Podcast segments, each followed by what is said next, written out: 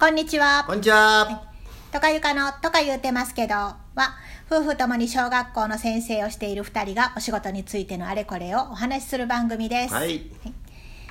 今日もレターをいただきました。パチパチパチパチパチパチパチ。はい。なんかラジオらしくなってきてとっても嬉しいです。レターありがとう。はいえーっとお名前はわからないんですが、はいはい。読みます。うん。トカさんの講座を聞いてからここへ聞きに来るようになり毎回楽しみにしていますありがとうございますありがとうございます4月から育休復帰します。いつも遅くまで仕事をしていたのでトカさんのように5時に帰るなんてどうしたらできるんだろうと思ってますはい。小学校なら全教科準備するんですがどうしたら定時までに明日の教科の準備ができますか？うん。子供が帰ってから教科書見ながらノートに発問書いたりプリント作ったりしているとどんどん時間が過ぎます。うん。あと道徳に力を入れたいと思うので道徳のことも教えてほしいです、はい。というお便りです。ありがとうございます。でも誰にでもある悩みやね。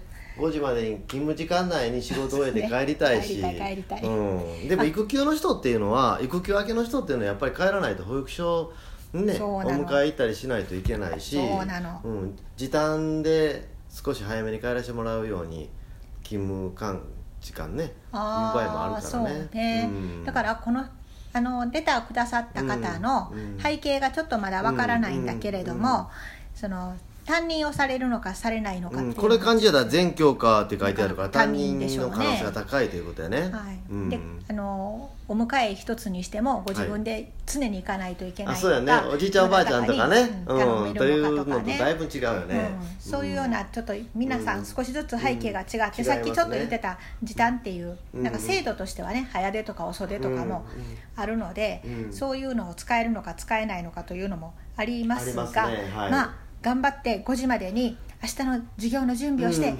帰れるにはどうしたらいいですか、ということでまずね周りの人にああの当然勤務時間が終わったら帰っていいっていうのは当然なんだけども、なかなかこの仕事って理解してくれない人もいるわけね。うん。なんでか知らんけどね。もうちょっと残って仕事しなさいよとかいうような心の中で思われ 思うような人がいたりそれおかしいんだけども、うん。だからあの育休明けなので早く帰らないといけないというのを自分の学年の人とか、あの自分の席の近くに座ってる人たちには言っておいて、申し訳ないけどって言ってあの言っておくのはいいと思うね。で時短なんか取っておくと明らかやから、他の人ももうもう時間が早く帰りよって逆に言ってくれたりすると思うので、もうそれをあのー利用していくということもすごく大事かなと思いますね。でいつもその時間に帰っていたらどうしても残らなくちゃいけない時もあると思うのよね、あの何か打ち合わせでどうしても残らなあかん。その時はまああの特別前もって言うといてもらって残るようにして、あとはもういつもちゃんと時間が来たら帰るというふうにしておくということですね。だから強く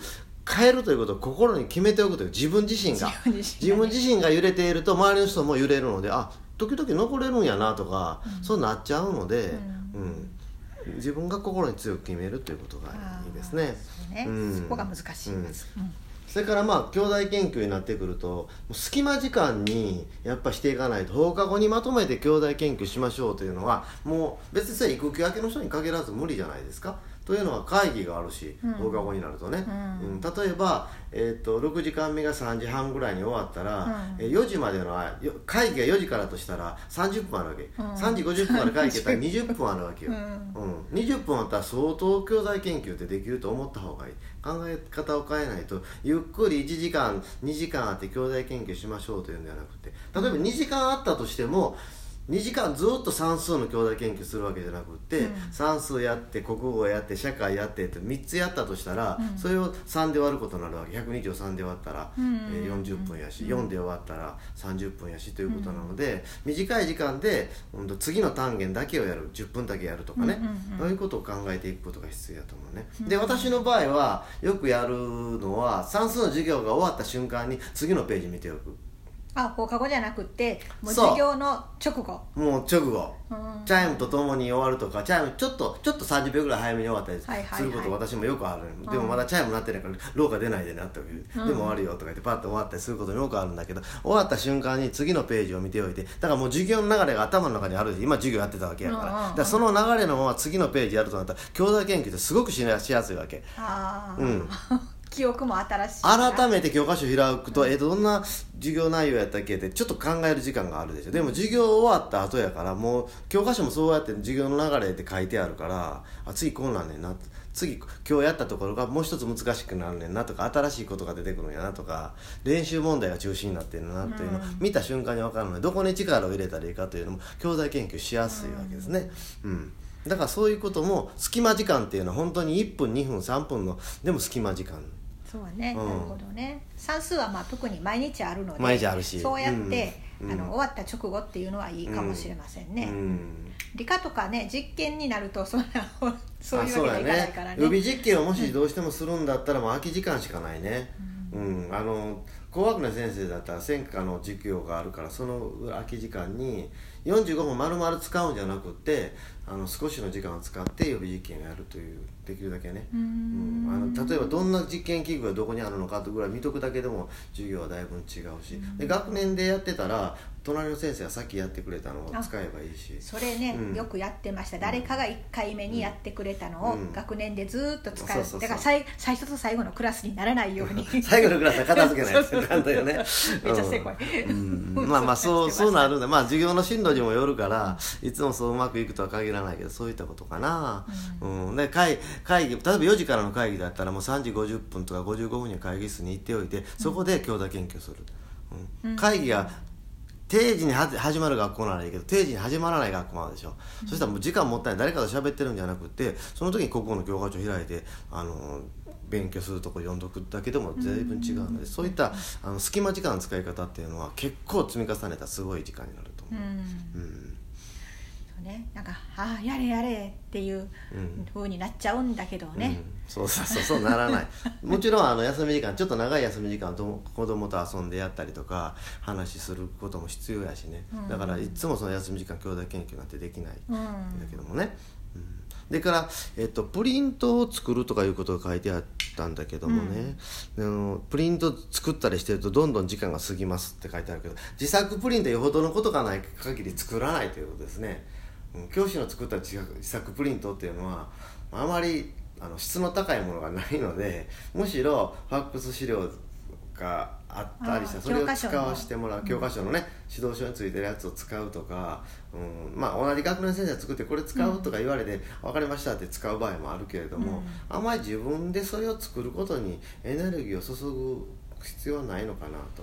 うん、副漢字だったら副教材ちょっと当然あれやから。それをもとにノートで練習をさせればいいわけやし、うん、算数プリン算数だってプリントどうしても使いたかったらプリントファックスのプリントが多分どっかにあると思うので、うん。それをもう自分で作るんじゃなくてそれを印刷する程度でね、うんうん。印刷だったら学年で学年部全部印刷しましょうやからいつも自分が印刷する必要もないし、まあね。お互いさんでやればいいわけやからね。全部自分でしようと思ったら大変ですからね、うんうん。あのまあ、学年によってはその担当する教科を決めましょうとか言って誰々先生は国語お願いしますとかってなってくるとこう自分で用意しないといけないってなっちゃうけどそれもまあ一から作るというよりは去年どんなん使ってましたって、去年の学年の先生に聞くとか、なんか他の先生にちょっと見せてもらうとかすると、あの作る手間というのは省けるし。で、まあ、ちょっと育休明けで時間がないという、今の自分の時期はうん。ここまでしかできないから割り切るということもうん。大事かなっていうふうにんん思うんでも子供の例えば授業中にノー子供のノートは、クラスの子供のノートは授業中に全部見るということをしておけば休み時間たまらないからね、うん、だから一箇所だけ決めてこの子ができたら持ってきなさいってずっと一箇所だけ丸つけていくとか、というようなことをしていくと僕ふ別に育休明けじゃないけどほとんど子供のノート溜めることはないので、うん。ノートを見るとかはねもちろんそれはやるんだけれども、あのちょっとなんていうのプラスアルファ的なものがあるじゃないですか。お楽しみっぽいやつでなんか子供の写真を撮ってなんかやってみようみたいな図工をやった時に、あのその作品の写真を撮ってみたいなことをしている先生もいたけど前学校であのほんまにもう時間がなかった先生がいてはって、あの他のクラスされてますけどどうしますかって聞いた時に「あもう私は今年はいいです」って「やりません」って、割り切っちゃうね。ももう自分でうん。その、ここまでは頑張れるけどここから先はもう今年はやらないって決めてはった先生がいて、うん。あそれもある意味うん。潔いし、自分の中で、うん。あの決まってるとやるやらない迷わなくて、ストレスにならないねそれはね。ううん。ん、他のところで頑張れればいいわけやから、うん。でもし家で兄弟研究する時間があるならね例えば土曜はあるんだとかもしかしたら子育ての中でもねあるなら教科書をもう買っとけばいいんですよ。うんうんうん、あの教科書ねデイリーの業者あるでしょ教科書、うんうん。子供に配る教科書持ってる、その業者に頼んでワンセット買っとけばいいの。それで家に置いとくとちょっとした時間に、うん明日の授業見とこうかなとか今週の授業計画立てようかなっていうぐらいパーッとできるから、うん。まあそれは家で時間がある場合ですけど、うん。うんまあそれはうん便利いちいち学校でコピー持ってコピー持って帰ってやってる人いるけどね。そんなことししなくても教科書買えばいいわけ、うん。まあ指導書買うとなるとすごい金にな変やけどね。るけどもね教科書だったらそんなに、うん。うん。そうあればいいと思います、うん。それはね。で道徳もねさっき道徳頑張りたいって、まあ、頑張ってほしいなと思うんですけども、あの教科書道徳の教科書出てる教材っていうのもう教傾聴をつけてこれはもう読むだけで読んでちょっと感想言わせるだけで終わりにしようかとか、うん。列指名で「はいじゃあ気が付いた方が言ってごらんなさいじゃあ次のペ次の話」っていうふうな話もあってもいいと思うし、うん。で深くやっていこうというやつもあってもいいと思う、うん。年間35時間ですけどね、うん。そうですね、うん。あの私は過去道徳でうん。良かったのが、あのセミナーとかサークルとかに行って、うんあの道徳の模擬授業しはる先生がいるんですよね。るいるたくさんいるね、で、うん。それでは自分が受けておおって感動したものをうん。コンテンツもらうとか、うんうん。資料もらうとかして、うん。それをそのまんまうんそっくり教室でやって、うん。そうすると1年の最後に先生の授業の見どころは道徳ですって。そりゃそうやな。ど人が作ったすごい授業をやってるわけやからね。うん。でも私の授業の見どころは道徳やと。その子は信じて卒業していったので、うん。よくある話やそれな。その誤解は解かないでおこう。いいと思うそれは。うん。それもまあ,、うん。あの自分でやろうと思わないで人のものをうん。使ううそうそうそうそう。でも、も質の高いものやってるわけやからうん。いいと思いますね。ううんん。だからちょうど今あのセミナーとかいっぱいやってるので、うん Zoom でやってるからねそういうところに参加して、うん。良さげなものをチェックして、うん。なんかプレゼントでもらったものを貯めていくっていう今年使わなくても来年再来年ってあるのでね、うん。それ大事かなと思います、うん。はい、またあのセミナーの情報は概要欄にもリンクを貼っておいて、うん。なんかトカさんもまたノート指導の講座をされるあしますよ。はい。ぜひぜひ4月の今度の土日はもうセミナー盛りですね。あそうやね。はい、はい。また時間のある時にぜひ、うん。あのご参加ください検索してトスランドから検索してやってください。はい。というとか言ってます。今日はあのレターの回答をしたんですけど、はいはい。こんな風になんかちょっと聞いてみたいなと思うことがあったら、あのコメントとかレターでお寄せいただけると、ね。はい。とっても喜びます。はい、ありがとうございました。ではまたた次の放送でお会いしましょう。さようなら